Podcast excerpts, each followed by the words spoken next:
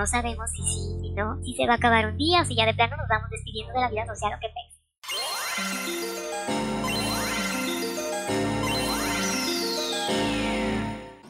Hola criaturas, ¿cómo les va?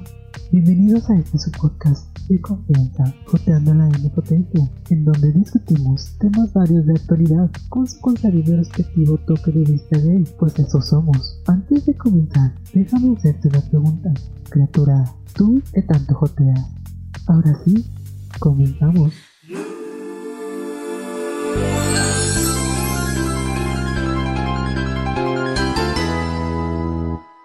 Bueno, pues para arrancar este asunto, les comento que los youtubers conocidos como Pepe y Teo han lanzado una convocatoria para las dragas mexicanas. En uno de sus últimos videos, en específico en su sección o segmento llamado Pepe y Teo Opinion, hacen referencia a un concurso drag que buscan realizar. Buscan a 25 dragas mexicanas, las cuales van a participar en esta especie de reality. Este concurso lo han llamado Toma mi dinerita, incluyendo su respectivo hashtag. De momento no han dado grandes detalles de la dinámica general o de cómo sería el proceso de casting. En esta primera llamada que hacen, mencionan que cualquier persona que haga drag puede participar, desde las muy experimentadas hasta las novatas, conocidas como baby drag. Pero, ¿qué tienen que hacer? Pues es muy sencillo. Tienen que subir a su Instagram una foto con lo que consideren su mejor look y un video de 15 segundos de duración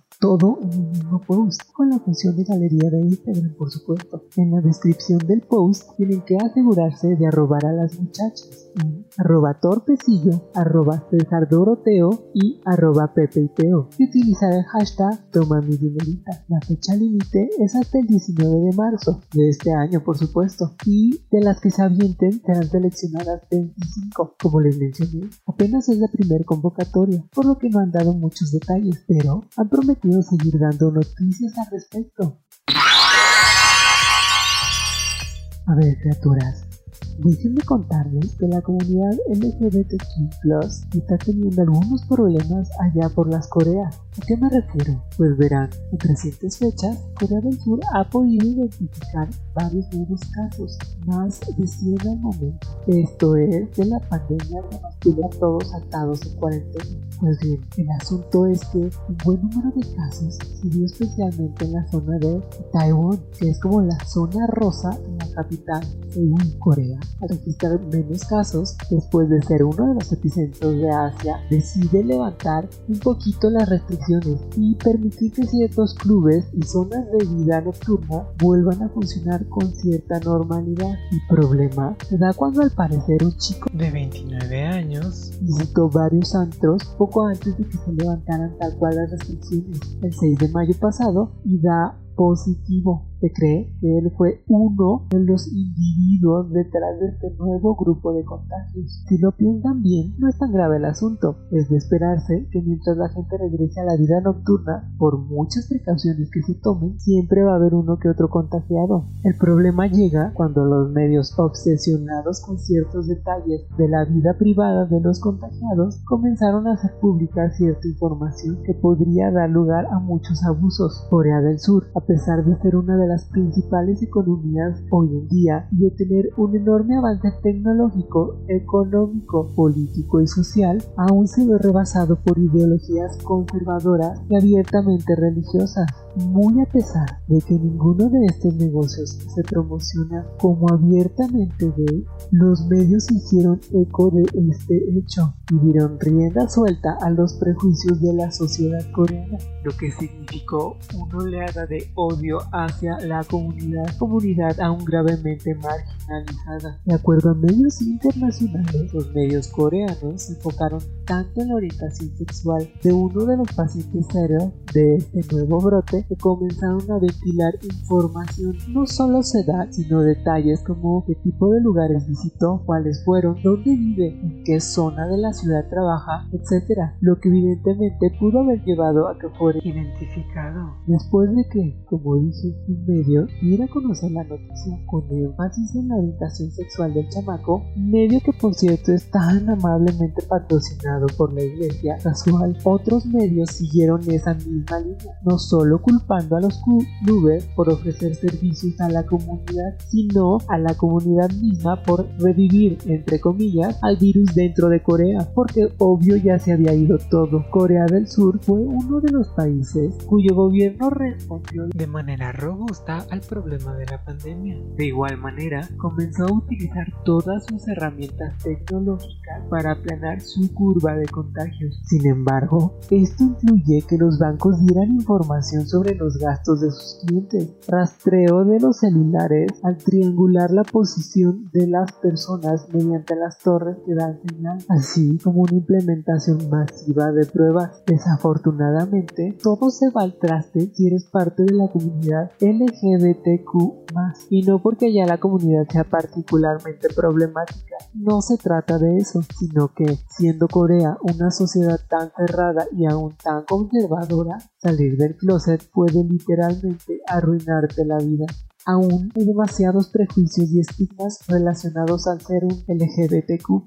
Puedes perder tu trabajo, tu familia puede rechazarte, la sociedad tiende a juzgarte y señalarte. Te conviertes en una especie de paria social, como si hubieras hecho algo malo. Es aquí donde la cosa se torna un poquito más clara. Después de que se identificó la zona de nuevos contagios y de que los medios nacionales hicieran tanto énfasis en la orientación sexual de los posibles contagiados, las autoridades comenzaron a rastrear a los asistentes a estos lugares. Una de las medidas que los antros estaban tomando, y digo estaban, puesto que con este rebrote los volvieron a cerrar, es que tomaban la temperatura de los asistentes, no les permitían la entrada si no venían ya con mascarillas puestas y les solicitaban datos de contacto, en particular su teléfono, pero como era de esperarse, una gran cantidad dejó de atender las llamadas y dio números falsos hay entre 2.000 y 3.000 personas a las que no hemos podido rastrear, dicen las autoridades de Corea. Ellos han invitado a los medios a dejar de revelar información que no tenga que ver con la pandemia. Es decir, a nadie le importa si es hetero u homosexual. Si está uno enfermo es lo que al gobierno le importa. Amén. De que han dicho que podrían comenzar a sancionar penalmente a aquellos medios que lo sigan haciendo. De igual manera, lograron convencer a una gran cantidad de personas a que se hicieran los análisis correspondientes al asegurar que todo sería anónimo. Esto permitió que la gente se sintiera más segura, pues hay personas que ni siquiera visitaron estos lugares, pero como trabajan cerca de la zona, se vieron igualmente señalados. Ustedes dirán, bueno sí, la cosa está fea, pero ¿en serio es tan malo? No puede ser peor que lo que yo estoy viviendo. Bueno, criatura, de entrada ya te digo que no son competencias de sufrimiento, y haciéndote la víctima no vas a ganar nada. Como ya te mencioné, salir de closet por allá es una cosa muy mala. Un hombre que visitó la zona comentó a un medio internacional algo más o menos así. Admito que fue un gran error salir a estos lugares cuando la pandemia no había pasado, pero solo en estos clubes me puedo sentir como yo y puedo salir con gente que es similar a mí. O sea que son gays pues. Mi banco de repente me dijo que le dio toda mi información a las autoridades. Me sentí atrapado y cansado. Si me hago la prueba mi empresa se va a enterar y me van a correr, me van a humillar públicamente. Sentí como que mi vida entera se colapsaría y comencé a pensar en el suicidio. Otro más comentó al periódico El Guardián, me tomó una semana entera decidirme a hacerme la prueba. Empecé a practicar el decir, oh no, no soy gay.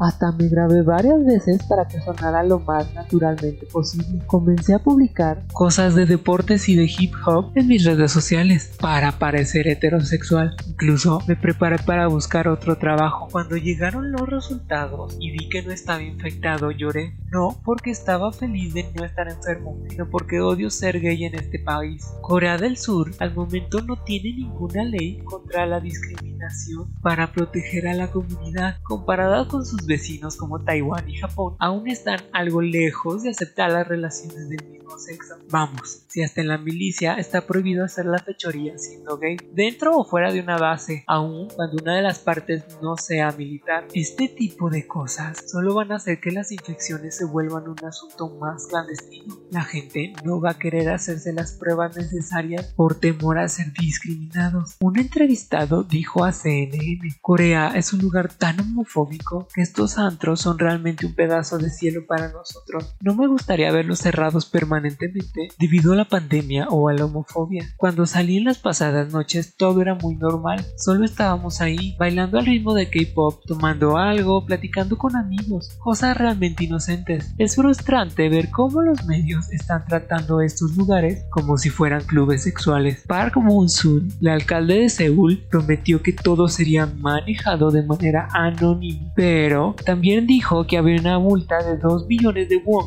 unos 40 mil pesitos para aquellos que no se hagan las pruebas necesarias y que si aún deciden no salir a testarse serían visitados por médicos oficiales acompañados de la policía. Ay no, mana, el asunto está bien feo. Si bien no creo que de repente una horda de salvajes vaya a salir a las calles a cazar homosexuales, gritándoles que están enfermos y que Jesus No los quiere y bla bla bla, la cosa no es para menos. En sociedades de este tipo, todos se ven tan presionados a cumplir con los roles que se espera de ellos que si no lo hacen, si no son esos hombres perfectos y heterosexuales, esas mujeres súper femeninas y que se derriten al primer cumplido, todo eso que se espera de ellos, sin problema alguno, rechazan a estas personas, las señalan y les niegan todo, trabajo, vivienda, relaciones, todo. Bueno, vamos a darle un giro un poquito más positivo a este asunto y veamos algo. Johnny Benjamin, activista inglés por la salud mental, comparte 10 pequeños tips que pueden ayudarte a lidiar un poquito más mejor con esto de la cuarentena, especialmente hoy día que no sabemos si sí y no, si se va a acabar un día o si ya de plano nos vamos despidiendo de la vida social o qué ves. La pandemia posa retos particulares para la comunidad, puesto que hay varios estudios que han demostrado que los miembros de la comunidad muestran una mayor tasa de enfermedades mentales, ya saben, como depresión y así. Y ahora que todos estamos atorados en casa, muchas veces con familia que no nos apoya, muchos están pasando por problemas. No, pues así que digas que bien animoso el cambio, pues no fue. Bueno, pues ahí les dan los 10 tips. Cabe aclarar que como siempre, puede que algunos funcionen para ustedes y puede que otros no. Uno, evita leer o escuchar muchas noticias relacionadas a la pandemia. O sea, si es necesario mantenerse informado, pero pues casi todo lo que vemos es cosa mala y puro drama, que la vida y la muerte y que este que el otro y hay mucha, mucha especulación. No te enganches si sabes que vas a ponerte en ansias. Es cosa de saber qué tanto está bien para ti en cuestión de cuánto consumes. Yo te diría, si lo que buscas son números de contagio y zonas más peligrosas, ve solo por eso y olvídate de lo demás, al menos por un ratito. 2. Redes sociales pueden ser una salvación, pero también son altamente tóxicas, admitámoslo. Si bien hasta hace poco las redes sociales nos hacían sentir mal, porque veíamos a toda esa gente súper feliz, viajando por todos lados, haciendo lo que se les da la gana, teniendo la vida más maravillosa, Hoy día parece que todo lo malo está ahí. Twitter, por ejemplo, ya no puedes ni abrir tu timeline y que hay ataques de un lado al otro y no más no hay nada certero. Puros me dijeron, puros soy, puros soy por ahí, etc. No des pie a especulaciones y si lo necesitas, no lo pienses y desconéctate. 3. Terapia digital. Si estás pasando por algunos problemas, siempre puedes acudir a un terapeuta que dé terapias a distancia, ya sea vía telefónica, por Zoom, llamadas de WhatsApp o algo. Recuerda, si bien antes se hacía cara a cara no significa que no puedas pedir ayuda. Busca un terapeuta en quien confíes y date.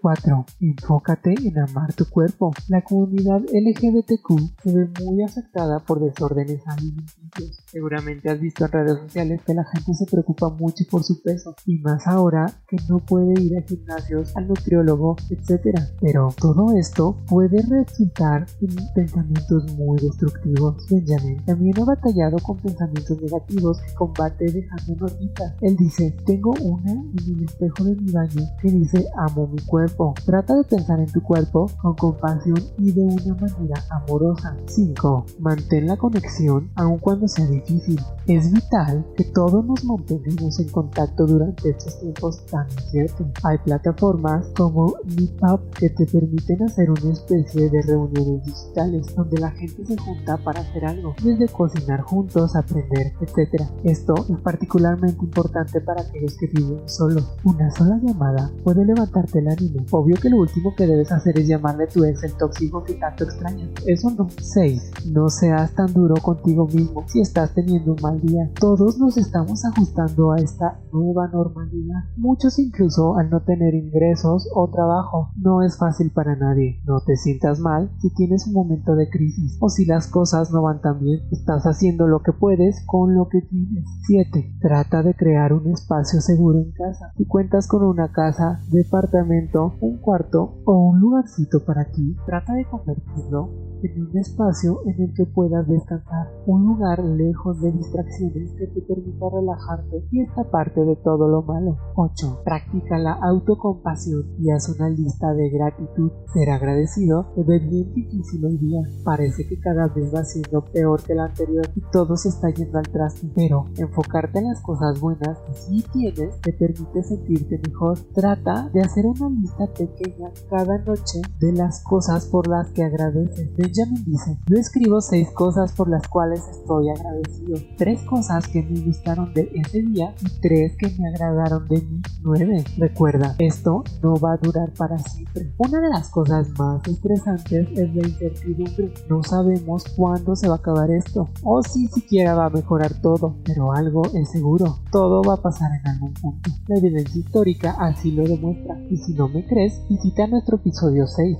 en donde hablamos sobre pandemia. Recuerda darte un momento para enfocarte en un futuro donde ya todo se acabó y no solo en lo mal que puedan estar las cosas ahora. 10. Busca ayuda si la necesitas. Como ya mencioné anteriormente, hay servicios que te ayudan en caso de que los necesites. Hay servicios en México como la CATEL que dan orientación o la línea de atención psicológica de la que surgió justo a partir de la pandemia del H1N1 del 2009. En la descripción te dejo unos numeritos para que puedas acudir ahí en caso de buscar ayuda. Si no está alguno cercano, solo busca en Google ayuda psicológica en la ciudad o país en el que te encuentras.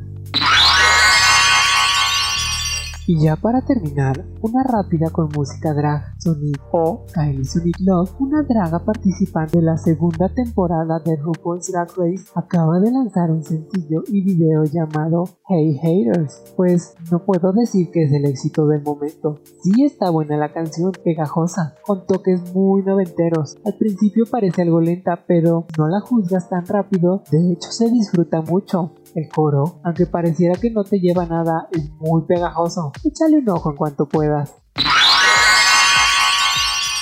Por cierto, ya vieron que acaban de anunciar a las dragas participantes de Canada Drag Race, pero de eso hablamos en otro episodio, ¿no? Porque por lo que veo, solo se va a poder ver en Canadá, al menos para el estreno. Aún no han anunciado cuándo se verá y si es que se verá en Wow Plus. Y bueno, criaturas, esto ha sido todo por hoy en su no tan breve podcast Joteando la M Potencia. No se olviden de suscribirse, darle like, comentar, compartir y estar atentos. Puede que algún día nos volvamos famosos y entonces sí van a querer. Bye.